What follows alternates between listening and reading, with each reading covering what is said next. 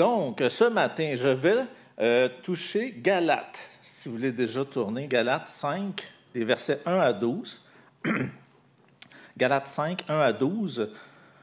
Juste pour vous mettre un peu dans le contexte, Galates, euh, c'est euh, dans le premier voyage missionnaire de Paul que on voit que Paul va dans quelques villes qui s'appellent comme Iconium, Lystre, Derbe et probablement Antioche de Pisidie, qui faisait partie de la Galatie. Euh, aujourd'hui, on pourrait reconnaître cette, région du monde comme la Turquie. Euh, donc, Paul passe dans ces villes-là euh, pour annoncer l'Évangile et il y a une très belle réponse de la part des, des gens de la Galatie. Donc, euh, on voit qu'il y a un beau zèle, un, bel amour aussi pour l'Évangile et aussi pour Paul.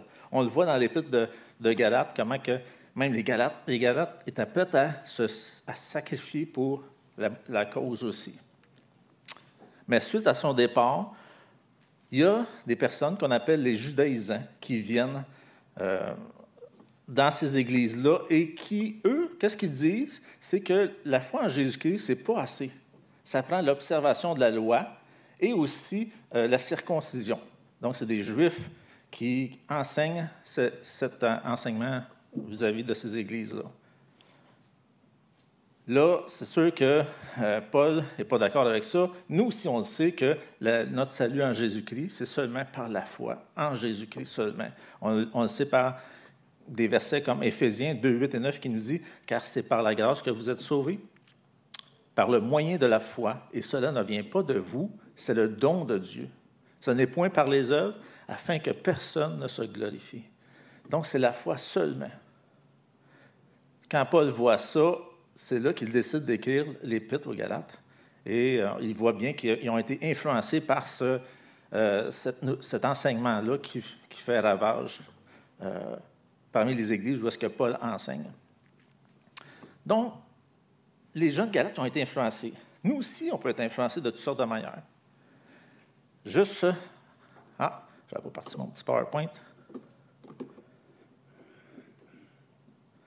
C'est ça les signes que ma femme me faisait.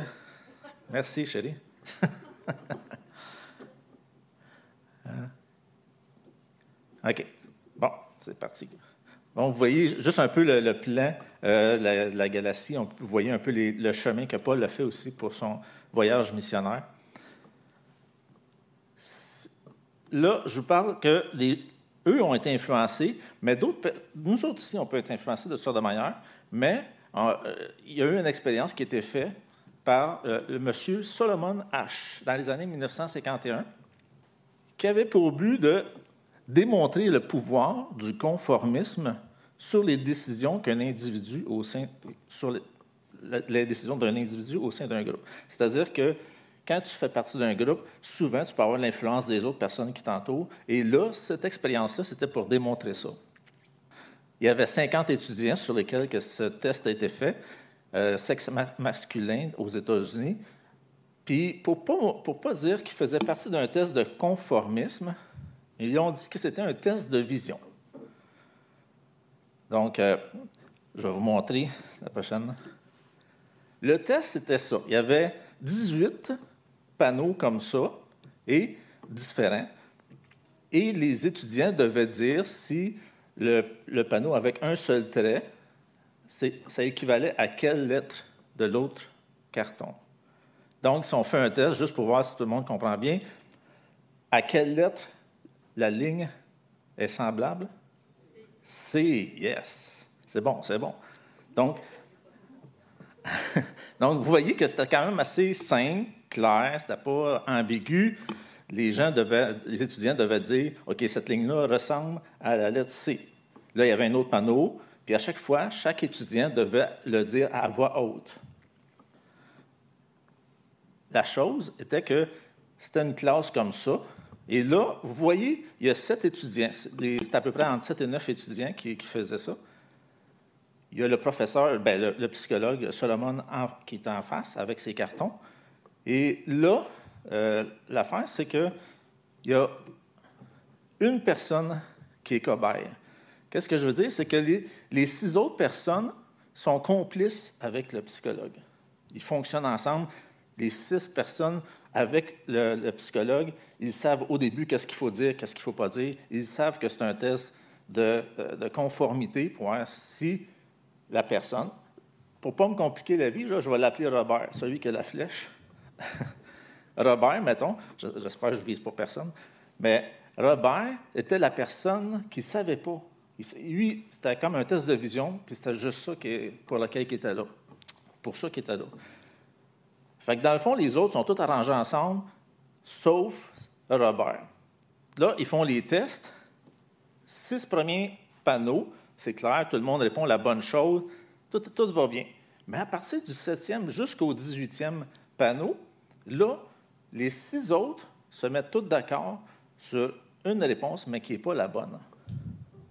Juste pour voir comment Robert va répondre à ça. Donc, l'attention est vraiment mise sur Robert, et vous allez voir, il commence à se poser des questions. Euh, le professeur dit que la personne a, se posait vraiment des questions. Là. Puis au fur et à mesure que ça avançait, il commençait à mettre des doutes sur ses réponses. Parce que là, avec l'influence de toutes les autres personnes qui l'entouraient, comme, voyons, c'est quoi? Fait que vous voyez vraiment sa face. C'est drôle d'avoir une photo de ça, mais il y a eu 50 personnes qui ont passé dans ce siège-là. Puis, pour vous garder avec moi jusqu'à la fin, je vais vous donner les résultats à la fin. c'est bon? OK.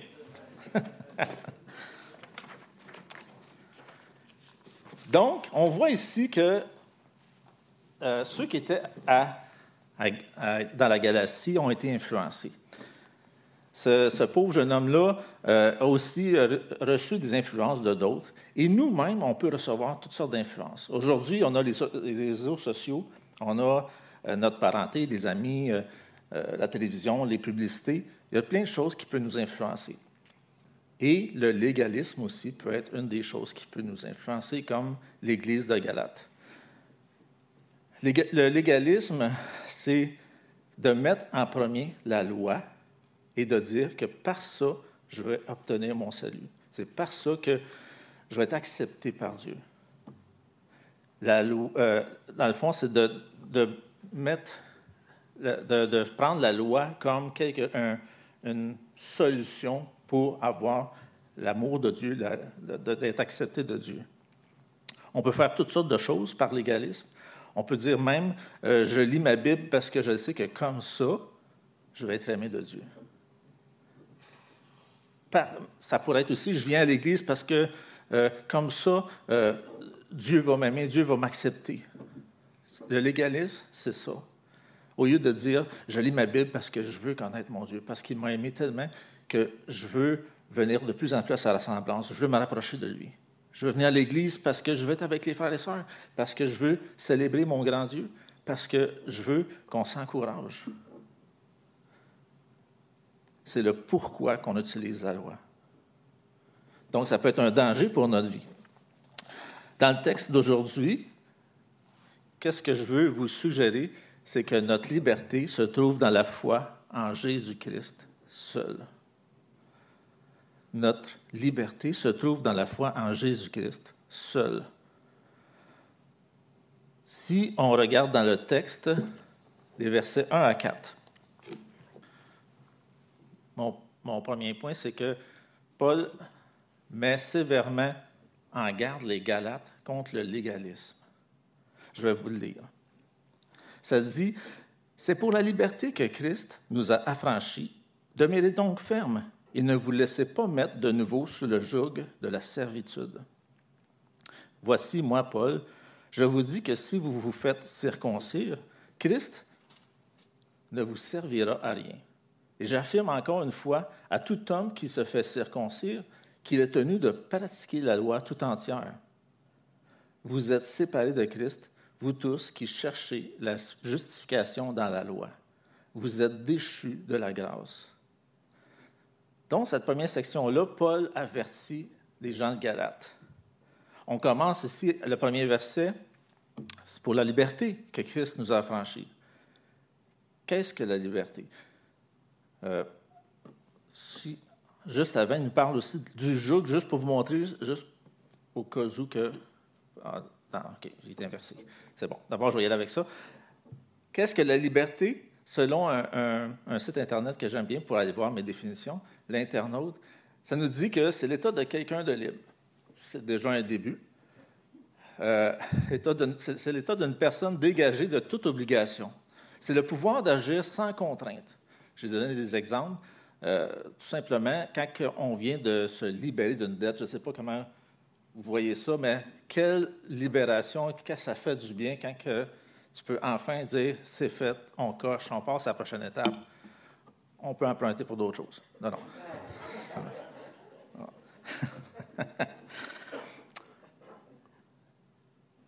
la liberté. Paul parle de cette liberté-là. Qu'est-ce que c'est? De quoi que Paul parle ici? Qu'est-ce qui les encourageait, à être libres de?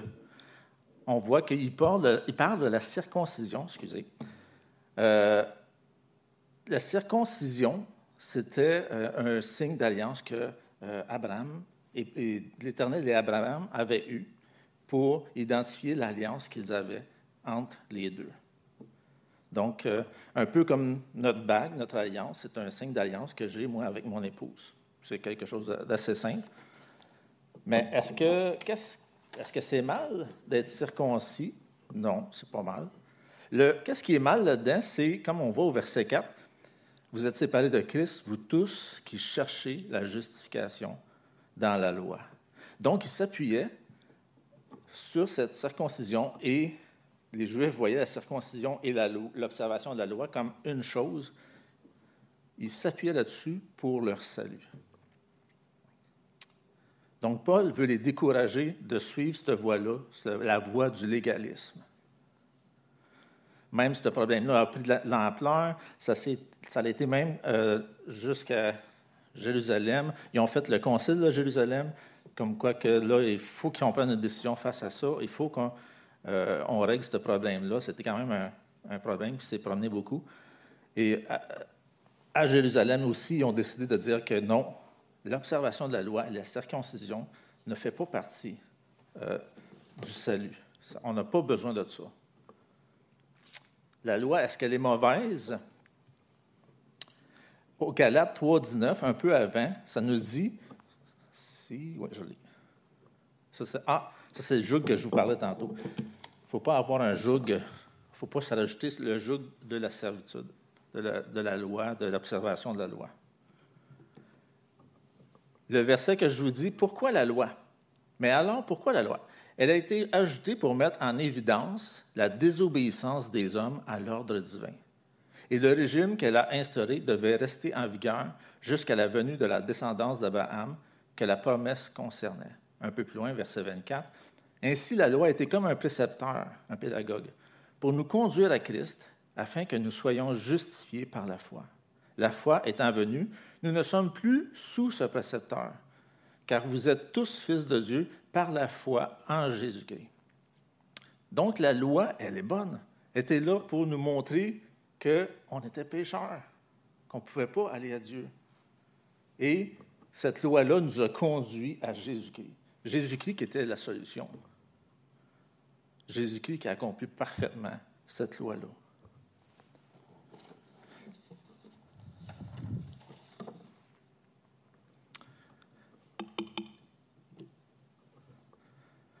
Même un peu plus loin, on voit que euh, Christ nous a rachetés de la malédiction de la loi, étant devenu malédiction pour nous, car il est écrit Maudit est quiconque est pendu au bois. Jésus-Christ a accompli, a pris sur lui la malédiction de la loi. John MacArthur a dit Christ nous a affranchis de la puissance culpabilisante et mortelle de la loi par sa mort et sa résurrection. De quoi on est libre? À cause de ce que Jésus-Christ a fait pour nous. On est libre de faire des efforts pour être aimé. On est libre de faire des efforts pour être accepté. On est libre de faire des choses pour être juste. En Jésus-Christ, on est libre de ça. Il y a un chant que j'aime qui nous dit un peu aussi qu'est-ce que Dieu nous a apporté? Qu'est-ce que Jésus-Christ nous a apporté par son sacrifice? C'est, peut-être que vous connaissez Tu es merveilleux de Thérèse Mott, qui nous dit, et c'est une partie du chant seulement, ça nous dit Nul n'est comme toi, Dieu puissant éternel, tu nous as consolés, tu nous as relevés. Ton amour est si fort pour restaurer, sauver. Tu es merveilleux dans tout ce que tu fais. Nul n'est comme toi, un père et un ami, si tendre et si patient. Tu corriges et conduis, toujours à nos côtés, toujours pour nous aider. Tu es merveilleux dans tout ce que tu fais. Mon Père est mon Sauveur, mon ami et mon Seigneur. Tu es merveilleux dans tout ce que tu es. C'est une partie de ce que Jésus-Christ nous a donné. C'est vraiment incroyable le sacrifice qu'il a fait. Il nous a beaucoup apporté, il nous a libérés, mais il nous a donné encore plus que juste la liberté. Si on suit la voie du légalisme, il va y avoir trois résultats négatifs à ça qu'on voit dans le texte. Premièrement, le verset 2. On met de côté Christ. Dans le texte, ça nous dit Christ ne vous servira à rien.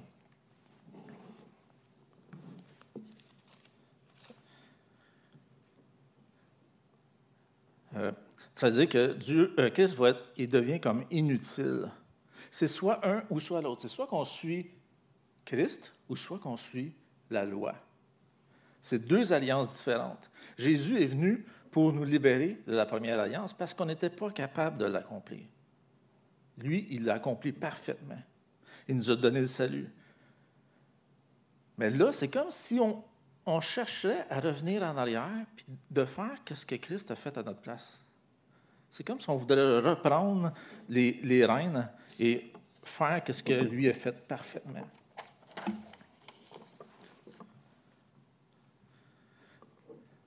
Jésus a tout accompli. On n'a pas besoin de revenir en arrière. Si je vous donne une petite illustration, euh, ça peut sembler banal, mais juste des fois pour aider à comprendre. Euh, c'est comme si un de vos amis qui a un, cellulaire, que, il, s'en est servi tout, mais c'est comme si lui, ah, mon coup, il décide de revenir au télégraphe pour le code Morse. Je ne sais pas si vous, avez déjà vu ça, là, quand on fait des, des codes Morse. Lui, il décide de revenir avec ça. C'est comme, c'est quoi que tu fais? Tu, abandonnes ton téléphone pour revenir au code Morse. C'est un peu bizarre. C'est pas aussi pratique. Puis là, c'est comme, tu reviens en arrière. Tu reviens dans qu'est-ce que. Tu sais, il y a eu une évolution de toute la communication, mais là, toi, tu décides que qu'est-ce qu'on a là, c'était pas assez bien pour revenir en arrière avec quelque chose qui est encore plus basique. Ça fait comme un non-sens un peu. Si je continue, la deuxième Deuxième résultat négatif que cela apporte de suivre le légalisme, c'est un échec inévitable. Euh, on couvre un échec inévitable, c'est ça. Il est tenu de pratiquer la loi tout entière, on voit ça au verset 3. De, de respecter la loi tout entière, ce n'est pas faisable. Galates 3.10 nous dit Car tous ceux qui s'attachent aux œuvres de la loi sont sous la malédiction, car il est écrit Maudit est quiconque n'observe pas tout ce qui est écrit dans le livre de la loi et ne le met pas en pratique.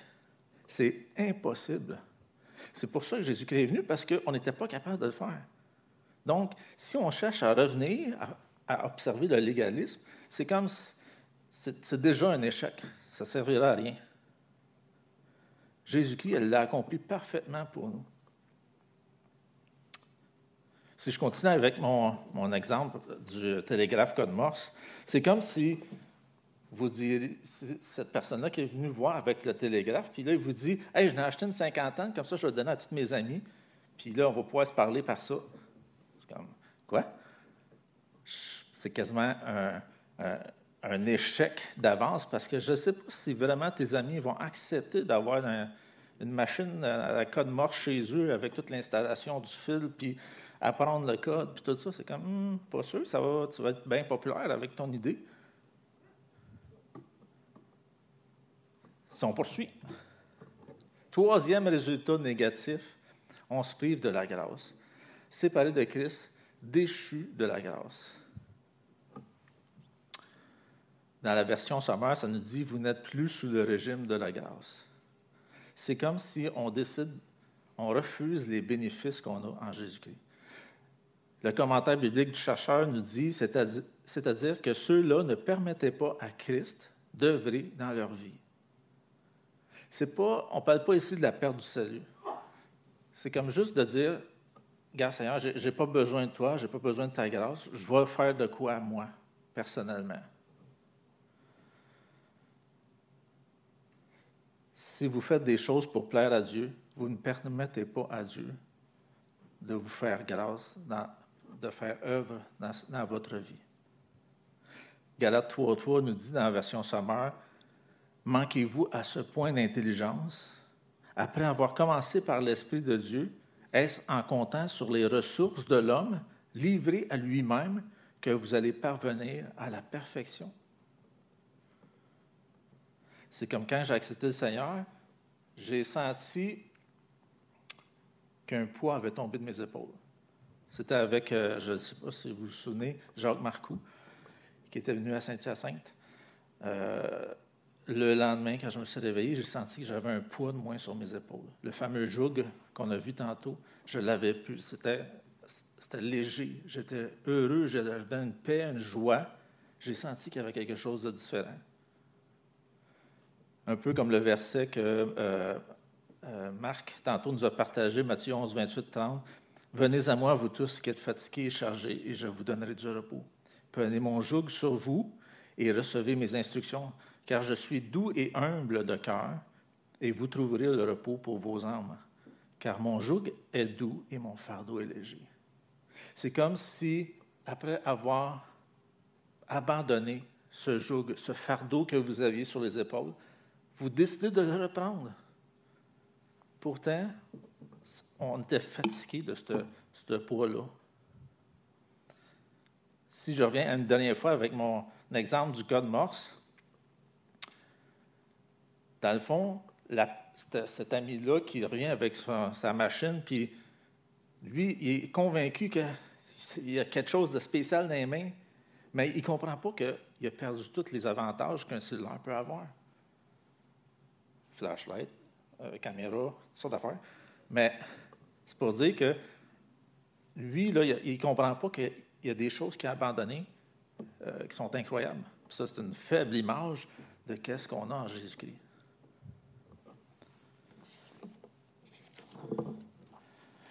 Deuxièmement, versets 5 et 6, on voit que Paul les encourage à suivre son exemple.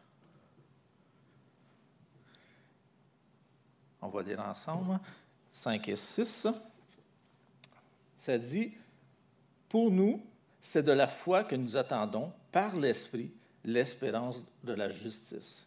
Car en Jésus-Christ, ni la circoncision ni l'incirconcision n'ont de valeur, mais seulement la foi qui est agissante par l'amour.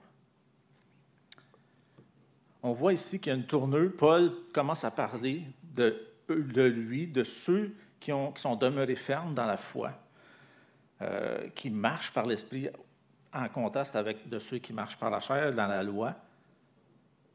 On voit ici que Paul a une espérance de la justice.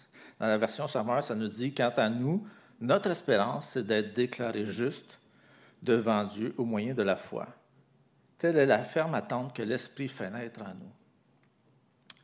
Nous sommes déjà justifiés présentement. Si vous avez déjà cru au Seigneur Jésus, vous êtes justifiés. C'est quelque chose qui, qui est là. Romains 5.1 euh, nous dit, étant donc justifiés par la foi, nous avons la paix avec Dieu par notre Seigneur Jésus-Christ. Donc, c'est déjà là la Bible euh, annotée, Neuchâtel nous dit ce sont les deux faces de la même vérité. D'une part, le chrétien possède dès ici-bas le don de la justice, avec la paix et tous les biens qui en découlent. Et d'un autre côté, la plénitude de cette justice et de ses fruits est encore l'objet de son espérance et de son attente. Donc, l'accomplissement de cette justice-là va venir.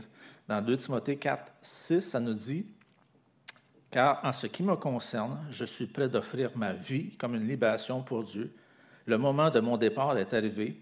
J'ai combattu le bon combat, j'ai achevé ma course, j'ai gardé la foi. Telle une couronne, la justice que Dieu accorde est déjà préparée pour moi. Le Seigneur, le juste juge, me la remettra au jour du jugement, et non pas seulement à moi, mais à tous ceux qui, avec amour, attendent sa venue. On a une espérance, on a quelque chose qui s'en vient pour nous. C'est là, c'est déjà là, mais il y a quelque chose d'encore plus grand qui s'en vient. Voyez-vous la différence entre ceux qui sont légalistes, qui suivent des choses, qui, que ça apporte juste des choses négatives, et là, qu'on voit que c'est léger, puis qu'on a un espoir, puis il y a quelque chose qui s'en vient pour nous? Voyez-vous, sentez-vous la liberté que Paul a à comparer des gens de la Galatie? Il y a un exemple que je, trouve ça un bel exemple qui, aide à comprendre, c'est que si, mettons, je ne sais pas si vous vous souvenez, ou euh, c'est comme si, vous iriez suivre un cours de conduite. Vous savez le stress que ça apporte. Là, tu espères de bien faire les choses, tu veux réussir, parce que ça coûte de l'argent, pareil. Mais tu veux réussir, tu veux bien faire, tu ne veux pas faire d'accident, tu veux te souvenir de toutes les choses que tu as souvenues. Puis là, tu arrives au test, puis là, le stress est là, puis là, euh, euh, celui qui donne les, permis, de conduire, il s'approche de, toi, puis là, il dit Regarde, je te donne ton permis. Ton nom est marqué dessus, tout. Tu l'as déjà, ton permis. Tu n'as plus besoin de stresser, tu as juste à apprendre. Avec Jésus-Christ, c'est semblable à ça. Dieu nous a déjà donné la vie éternelle. Maintenant, il nous demande juste de le suivre, de marcher à ses pas. On n'a pas à accomplir quoi que ce soit verset 6. Je vais avancer mieux. Ce qui a de la valeur en Christ, c'est la foi. Qu'est-ce qui reste à faire après? Ça nous dit, verset 6, car en Jésus-Christ, ni la circoncision, ni l'incirconcision n'ont de valeur, mais seulement la foi qui est agissante par l'amour. Donc, l'observation de la loi a plus son importance. La seule chose qui est importante, qui a de la valeur, c'est notre foi qui est agissante par l'amour. Si vous avez goûté que Jésus-Christ est bon, vous allez être poussé par cet amour-là à lui obéir, à le suivre, à, marcher avec lui. Parce que vous lui avez fait confiance, vous avez vu comment il vous aimait. C'est un peu comme euh, les jobs que j'ai déjà eus. J'ai eu différents jobs. Puis à chaque endroit, on traite les gens différemment. Je ne sais pas si vous avez déjà vu ça un peu, mais dans le fond, euh, quand tu arrives à une place que les gens t'aiment, puis qui ont confiance en toi, ça t'aide beaucoup à avancer. Tu fais confiance, puis tu veux te donner parce qu'il t'aime, parce que avec Dieu, c'est pareil. Dieu nous a aimés. Il nous a acceptés tel qu'on était. Donc, on veut avancer, on veut, on a ce zèle, cet amour-là en retour qu'on veut lui faire confiance à ce Dieu-là. Puis troisièmement, Paul les invite à choisir la liberté. C'est les versets 7 à 12, je vais vous les lire. Vous couriez bien. Qui vous a arrêté pour vous empêcher d'obéir à la vérité? Cette influence ne vient pas de celui qui vous appelle. Un peu de levain fait lever toute la pâte. J'ai cette confiance en vous dans le Seigneur que vous ne pensez pas autrement, mais celui qui vous trouble, quel qu'il soit, en portera la peine.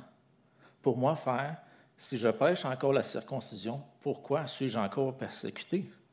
Le scandale de la croix est aboli.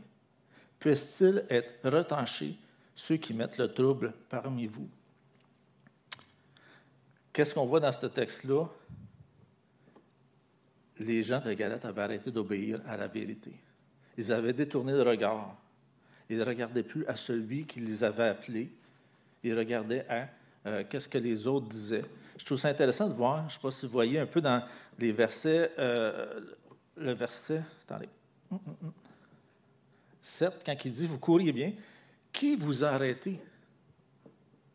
C'est beau de voir euh, le petit côté comme à comparer à celui qui vous a appelé. C'est qui ça, ces personnes-là qui vous a arrêté? Comme c'est insignifiant à comparer de celui qui nous a appelé, qui nous a donné la liberté. Même un peu plus loin, on voit au verset 10, mais celui qui vous trouble, quel qu'il soit, en portera la peine. gardez les yeux sur notre Seigneur. Gardez les yeux sur celui qui vous a tellement aimé, qui vous donne la vérité. Puis au verset 9, un peu de levain, il faut lever toute la pâte. C'est une belle illustration pour montrer que des fois, ça ne prend pas grand-chose pour euh, mélanger, pour euh, mettre le trouble dans une place. Donc, Dieu doit être notre influence et non pas les, ceux qui, se promènent alentour, qui sont peut-être plus insignifiants.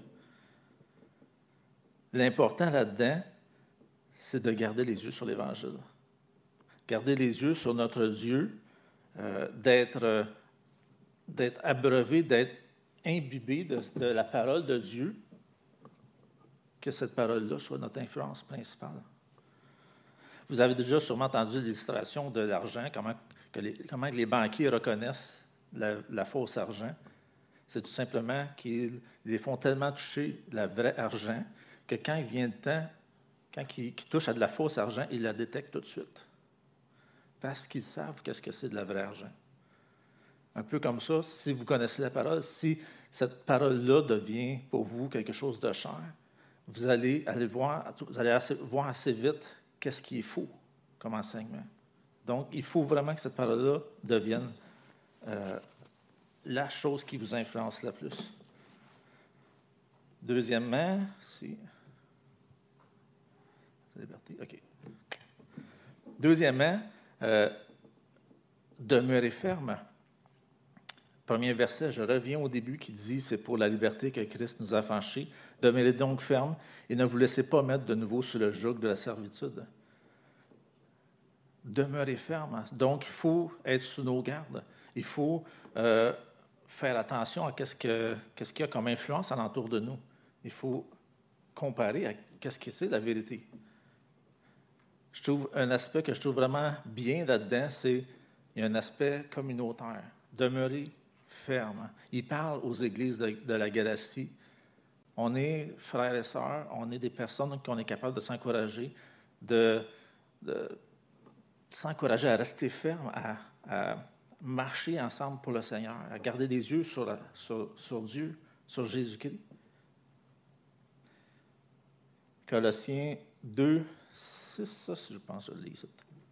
Ça, c'est le texte que je vous ai donné.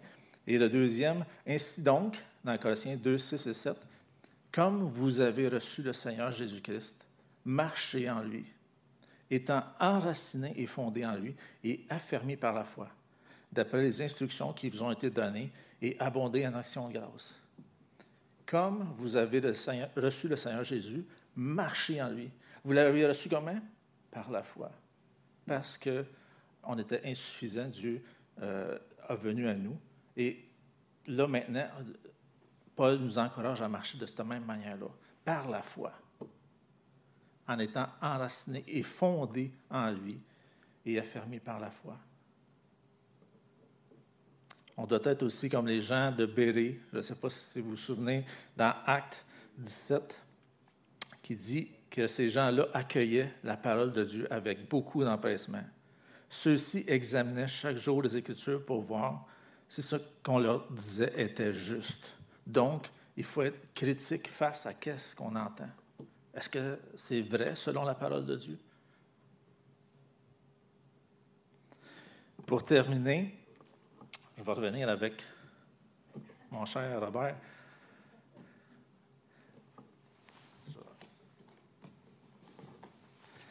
Les résultats ont été que 75% des gens, des 50 personnes, ont, ont, été au moins une fois influencés et ont suivi le groupe dans l'erreur. Au moins une fois. Donc, c'est encourageant de voir qu'il y a 25 personnes qui ont refusé de, plier puis qui ont juste dit tout le temps les bonnes réponses. Mais ces personnes-là ont avoué qu'ils se sont sentis quand même euh, euh, troublés, puis là, ils ne savaient pas quoi dire, puis que finalement, ils ont, décidé de dire la, bonne chose, mais ils sont sentis tiraillés. Parmi les 75, je vais vous donner juste le, résultat, certains ont été victimes de ce que H appelle une distorsion de la perception. Pour le dire autrement, ils ont réellement pensé que c'était eux qui se trompaient et que les autres avaient raison. D'autres ont subi, selon les termes de H, une distorsion de jugement. Au bout de quelques erreurs, ils ont fini par se dire qu'ils devraient se tromper et que si tout le monde donnait la même réponse, c'est qu'ils devaient avoir raison. Puis un troisième groupe a subi ce que H appelle une distorsion de l'action. Ils savaient pertinemment que la réponse qu'ils donnaient était fausse, mais ils l'ont quand même donnée car ils ne voulaient pas être exclus du groupe. On fait partie euh, de, la race humaine qui peut être tellement influencée. On, peut être influencé de toutes sortes de manières. Et euh, même, qu'est-ce qui est triste dans cette étude-là que j'avais vue, excusez, c'est que après coup, euh, il y en a qui ont même dit que euh, les six autres personnes ont dit Ah non, non, finalement, c'était pas vrai, puis c'était telle réponse. La personne qui avait douté tout le, long, finalement, à la fin, avait dit Non, non, finalement, non, c'était la bonne réponse. Et était convaincu que finalement, il avait dit la bonne réponse, tandis que ce n'était pas la bonne réponse. Donc, l'influence est assez forte. Et il faut être conscient de ça. Puis, ça rajoute au fait qu'il faut se mettre sur nos gardes et que la parole soit vraiment euh, le centre de notre influence. Donc, pour finir, pour conclusion, Paul nous met sévèrement en garde contre le légalisme. Et de la même manière, il faut être sur nos gardes contre ce légalisme-là. C'est Jésus-Christ seul qui nous sauve, qui il a tout accompli. On n'a rien à rajouter à ça. Paul nous encourage à suivre son exemple. On voit la belle exemple qu'on voit de, Paul qui était jusqu'à la fin, qui était fidèle, qui a marché par la foi. On doit découvrir cet exemple-là dans, la parole et suivre ses pas. Finalement, Paul vous invite à choisir la liberté. Choisissons la liberté. Euh, dans le fond, on va la découvrir en méditant la parole, mais aussi en, réalisant le sacrifice, le grand sacrifice que Jésus-Christ a fait pour chacun de nous à la croix, qu'il a tout fait, il a tout accompli pour nous. On n'a rien à rajouter à ça. Notre liberté se trouve dans la foi en Jésus-Christ. Je vais finir avec la prière. Seigneur, je te dis merci. Merci pour ta parole. Merci pour euh, cet encouragement-là à rester les yeux fixés sur toi. Seigneur, on peut tellement être influencé par de toutes sortes de manières. Seigneur, je te prie vraiment que tu puisses être celui qui nous dirige, qui, nous montre s'il y a des choses, Seigneur, qui, qui nous détournent de toi, qui nous empêchent de courir vers toi. Seigneur, je te prie vraiment qu'on puisse te découvrir aussi au travers de tout ça, de voir la grandeur de ce sacrifice-là, comment que tu nous as aimés, comment que c'était complet, accompli. Il n'y avait rien de faire, à faire plus que ça. Seigneur, je dis merci parce que on ne méritait pas ça. On n'a pas, on ne peut pas rien ajouter et on ne peut rien t'apporter, Seigneur. Euh, c'est toi seul qui pouvais faire quelque chose et tu nous as tellement aimés. Seigneur, je dis merci pour ta parole. Aide-nous à, voir ces mensonges-là et à, renoncer à ça et à marcher dans la vérité, Seigneur. Seigneur, je dis merci pour, euh, pour tout ce que tu fais pour nous, pour ta bonté, pour euh, tes grâces que tu nous donnes on veut te remettre le restant de la journée dans tes mains. Merci, Père, pour tout. Au nom de ton Fils Jésus, je te le demande. Amen.